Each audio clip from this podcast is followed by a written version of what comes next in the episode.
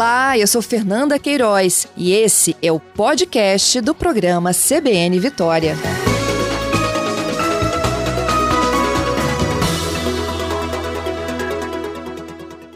Como nós já comentamos, secretário estadual de saúde Nésio Fernandes conosco nesta manhã aqui na CBN Vitória. Secretário, bom dia. Bom dia, Patrícia. Bom dia a todos os ouvintes da CBN. Bom, já avisamos aqui aos nossos ouvintes que o governador foi cedinho para Brasília para acompanhar lá o plano de vacinação, o anúncio oficial do plano de vacinação, né? Isso mesmo. Os nossos governadores foram convidados para participar do anúncio e há uma expectativa de que o presidente da República anuncie a aquisição de todas as vacinas para poder antecipar o processo de vacinação e imunização da população brasileira, incluindo inclusive a vacina produzida pelo Butantan e demais vacinas. Acreditamos que o orçamento será suficiente para poder garantir em 2021 a vacinação que permita a retomada da economia, salvar vidas, reduzir o número de óbitos que nós temos no país. E agora acreditamos que viveremos um outro momento, um momento de convencer as pessoas de que as vacinas são seguras, eficazes, de que a gente deve rejeitar qualquer tipo de mentira e fake news e campanhas de desqualificação da tecnologia e da ciência, porque de fato nós estamos na iminência de poder dar um passo importante e acertar como país na decisão de imunizar a população brasileira ainda em 2021. Pois é, secretário, a gente já está com 4.630 mortes registradas, a mais de 200, quase 218 mil casos aqui no Espírito Santo, o governo estadual preocupado com a situação aqui no estado e recentemente ontem o senhor falou que Vila Velha é uma cidade que preocupa bastante, assim como a Grande Vitória. O governador também já falando que a gente caminha aí para um mapa vermelho no Espírito Santo, né? Sem dúvida alguma. Ah, o comportamento epidemiológico da pandemia, o aumento do comportamento de risco da população, o desrespeito aos uhum. protocolos, tem levado um aumento exponencial dos casos. E nós caminhamos para que, em especial, os grandes municípios, os litorâneos, os municípios da Grande Vitória possam até o Réveillon, possivelmente vários deles estarem no risco alto. Nós temos um, um acompanhamento diário, diariamente nós simulamos o comportamento, o mapa de risco de acordo com os dados atualizados no final de cada tarde e de fato o estado caminha para um, um ciclo né, de ter um contexto de alto risco de transmissão da doença.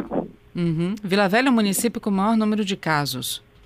É, além de casos, nos de últimos períodos, nos últimos dias, é, o Vila Velha tem mantido aí um, um comportamento do óbito de quatro óbitos por dia. Né? Tivemos aí alguns dias que tiveram ah, seis, sete óbitos. Então, teve um dia que teve dez óbitos no município de Vila Velha, no dia 10 de dezembro. Então, de fato, é um comportamento que nos chama muita atenção. Vila Velha se aproxima a ter um comportamento da curva de óbitos é, semelhante ao da primeira onda. Então, assim, nós temos uma aceleração, uma curva muito íngreme e se não houver uma interrupção da transmissão no município de Vitória, se não houverem decisões capazes de poder, eh, desculpa, no município de Vila Velha, uhum. é, capazes de é, mobilizar as pessoas a que se protejam, que se restringam em suas casas, é possível que tenhamos mais óbitos na, no pico da curva é, da mortalidade na segunda onda em Vila Velha do que na primeira. E isso é um alerta, nós não queremos que isso é, ocorra, mas para que isso não ocorra, individualmente a cidadania, as pessoas precisam ter a consciência do contexto de alto risco de transmissão da pandemia que ocorre quando as pessoas não tomam as medidas é, de proteção as medidas preventivas que são reconhecidamente, cientificamente comprovadas que reduzem o risco de transmissão. Então, diferente do mês de setembro e o início de outubro, nós não temos um contexto de baixa transmissão. Então, até as, as indisciplinas sociais naquele momento, elas representavam um aumento do risco, mas no contexto de baixa transmissão, esse risco estava reduzido. Uhum. Agora, é, é, potencializa-se o risco de transmissão no contexto de alta transmissão com um comportamento totalmente indisciplinado, que é o que nós temos percebido em muitos municípios é, do estado, em especial na Grande Vitória. Agora, secretário, ontem nós conversamos com o governador, ele disse que não há expectativa de, não há não, há, não, não vai ter uma lei seca, um toque de recolher, um lockdown, nada disso. O senhor pediu, ele reforçou o seu apelo para que a população fique em casa durante a noite, depois das 8, 9 horas da noite, que não saia nos finais de semana para se proteger, para se precaver. Ele disse que não há possibilidade de uma é, ação extrema para que isso ocorra. Mas a pergunta que vem sempre dos nossos ouvintes é a mesma. Ele mesmo falou ontem que não tem como fiscalização da conta de todos os lugares. O que, que, vocês pretendem fazer? Vamos supor, na fiscalização das operações que já começaram, né? Operação Natal, Operação Verão começa dia 26, encontrou praia lotada, encontrou um bar lotado. Como é que faz? Primeiro que a gente precisa, é, é, neste momento de pandemia, entender que é, são contextos que extrapolam as capacidades de qualquer ator público isoladamente resolver todo o problema da, da sociedade. Nós precisamos de uma ampla coesão e muita mobilização social, da cidadania denunciando e se recusando a participar né, da oferta que são realizadas por atividades que são é, ilegais, clandestinas. Então, nós precisamos mobilizar as pessoas para que as pessoas de fato não vayam a shows, a boates, não participem de, de, de, de atividades que estão proibidas. Então, por exemplo, a recomendação de ficar no período noturno e finais de semana em casa é uma recomendação que tem a seguinte tradução: olha, nós queremos proteger o emprego das pessoas, queremos proteger a vida econômica eh, minimamente, o trabalho da classe trabalhadora, permitir que as pessoas durante a vida diurna tenham, respeitando os protocolos, eh, a atividade econômica preservada sem outros impactos na economia e na vida da cidadania e que as atividades não essenciais, muito vinculadas ao entretenimento, à diversão, sejam restringidas nesse momento. Que as pessoas fiquem no período noturno em casa, se restringam no final de semana, para que a gente não tenha repercussões é, econômicas na sociedade e a perda de vidas por outras questões além da pandemia.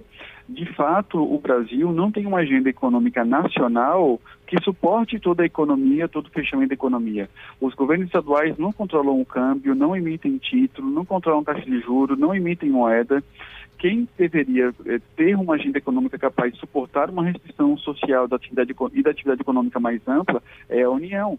Agora, na Alemanha, foi anunciado um pacote multibilionário eh, de euros para poder suportar as atividades econômicas que foram restringidas.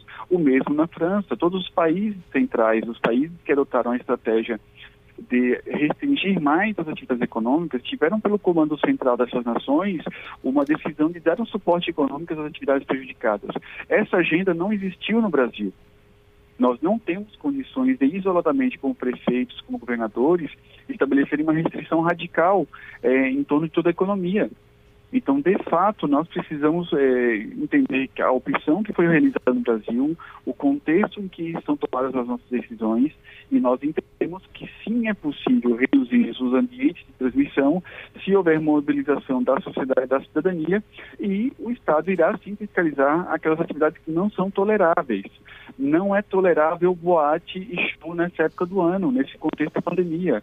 Não é tolerável bares abertos e com, com, com atividades que parecem boate, que é atividade, é, uma recreação breve no final do período expediente.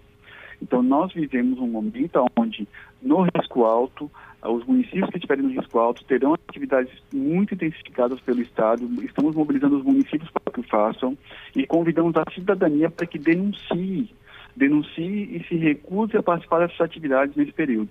Porque, de fato, eu, eu sou médico, sou sanitarista, sou gestor, sou uma pessoa, eu não consigo me acostumar com a quantidade de óbitos. A gente consegue garantir o direito a todas as pessoas de terem o acesso à saúde nós conseguimos garantir o, direito a todas as pessoas a terem acesso ao leito, ao, ao serviço de saúde. Só que isso por si só não vai garantir que todas as pessoas que têm acesso salvem as suas vidas, porque não existe tratamento específico e não existe vacina para a doença, que possa evitar as formas graves da doença.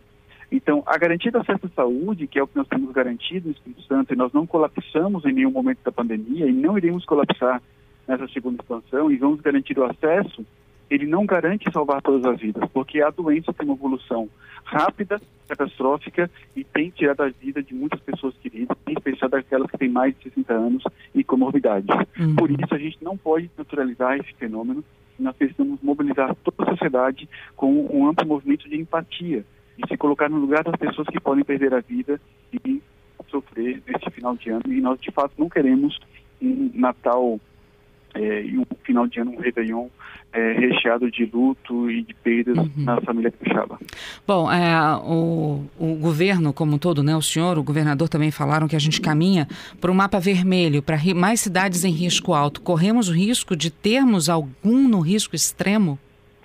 Para que exista o risco extremo, nós, desde o início da pandemia, é, divulgamos e pactuamos e legitimamos com os gestores, com a sociedade, o nosso mapa de risco o nosso mapa de risco ele é claro na, no, na, no critério, na metodologia de reconhecer o risco extremo em algum município. Caso a ocupação hospitalar dos leitos potenciais para Covid-19 alcancem 90% de ocupação no corte que é dado na sexta-feira, é, nós teremos alguns municípios que hoje estão em risco alto que podem migrar para o risco extremo nós estamos ampliando. Por que, que isso ocorre? Porque quando chegar a 90% de ocupação, é um contexto de risco de colapso do, da, do, da rede de atenção, uhum. da rede hospitalar. É um momento em que o sistema de saúde precisa reconhecer para a sociedade que, olha, estamos numa situação muito delicada, precisamos restringir radicalmente a atividade social e econômica, em especial nos municípios com muita transmissão, muita internação e muito óbito. Então, para que não chegue este momento de, de, de, risco de colapso, nós estamos apresentando a estratégia de ampliar até 900 leitos de UTIs novos, dedicados exclusivamente à, à Covid-19, na estratégia Leito para Todos, segunda expansão. De maneira que nós acreditamos que com 900 leitos de UTIs disponíveis, nós não cheguemos ao risco de colapso e que não seja necessário, então, reconhecer o risco extremo ou chamado lockdown ah, no estado do, do Espírito Santo. Uhum. Então, o Espírito Santo se prepara para garantir, durante qualquer momento da pandemia, a, realizar a garantia do acesso ao leito hospitalar. Então, enquanto essa garantia não estiver, não estiver comprometida, a gente deve é, manter a, a metodologia e aplicação, reconhecendo as medidas qualificadas do risco alto e do risco moderado e do risco baixo, onde ele foi aplicado. Ontem o governador conversou com a gente, falou também que não existe essa possibilidade né, de lei seca, toque de recolher, lockdown, mas ele falou que, se for necessário, pode apertar mais a situação para os municípios de risco alto, podem ter mais restrições uhum. esses municípios. Vocês trabalham alguma coisa nesse sentido, secretário? O que, que ocorre? Nós entendemos que é, nos, nos municípios de risco alto, a nossa metodologia ela de fato consegue reconhecer quando a pandemia está descontrolada. E para evitar que cheguemos ao risco extremo, para evitar que a gente tenha é, um descontrole maior da pandemia, nós, na sala de situação, que é realizada toda sexta-feira, liderada e conduzida pelo governador Renato Casagrande, podemos ajustar medidas qualificadas e ampliar algumas restrições nos municípios de risco alto para evitar que eles alcancem o risco extremo. Então, a, a nossa obsessão, a nossa é, fixação é, de fato, preservar as vidas e garantir que nós não percamos o controle total da pandemia no nosso estado. Uhum. Alguns ouvintes pedindo para a gente reforçar quais são as regras para as cidades em risco alto, já que a gente está aí no risco iminente de que a Grande Vitória volte para o risco alto, de repente, já no próximo mapa que vai ser divulgado na sexta-feira. A gente pode reforçar isso para o nosso ouvinte, secretário? Então, há uma restrição explícita a eventos, eventos corporativos, finais de semana e no período noturno há restrições para funcionamento de bares, restaurantes. Nós temos ah, uma recomendação explícita para que os líderes religiosos não realizem atividades presenciais então, é possível que os municípios em risco alto não tenham a possibilidade de realizar cultos presenciais no final de ano, ou missas, ou encontros religiosos. Nós, de fato, temos um contexto em que as atividades são é, amplamente restringidas porque no risco moderado as restrições são mais no, no que diz respeito a, a diversas orientações. Uhum. Há uma, há uma exigência maior no cumprimento de protocolos. Né? E no risco alto, de fato, a gente determina, para além da recomendação, a suspensão de diversas atividades. Reforço que toda atividade de recreação, é, é, que, em especial aquelas que envolvem o consumo de bebidas alcoólicas, elas podem estimular um comportamento mais desprotegido, um comportamento irresponsável no que diz respeito ao uso de máscara, ao contato físico, à proximidade, à aglomeração. Então, de fato, nós estamos recomendando explicitamente que as pessoas reduzam o consumo de álcool nesse momento, que não realizem festas com e aglomerações com o consumo de bebidas alcoólicas, porque de fato isso pode custar a contaminação pelo Covid-19 em populações que não são do grupo de risco e que ao retornar para suas casas, ao conviverem em sociedade, vão entrar em contato com pessoas do grupo de risco e essas sim podem evoluir a óbito e a gente pode acabar tendo uma perda de muitas vidas. Secretário, muitos ouvintes aqui questionando também a lotação dos ônibus. Então, ocorre que quando a gente orienta e recomenda que as pessoas não é, desenvolvam atividades não essenciais, é também na perspectiva de que as pessoas não ocupem o transporte coletivo.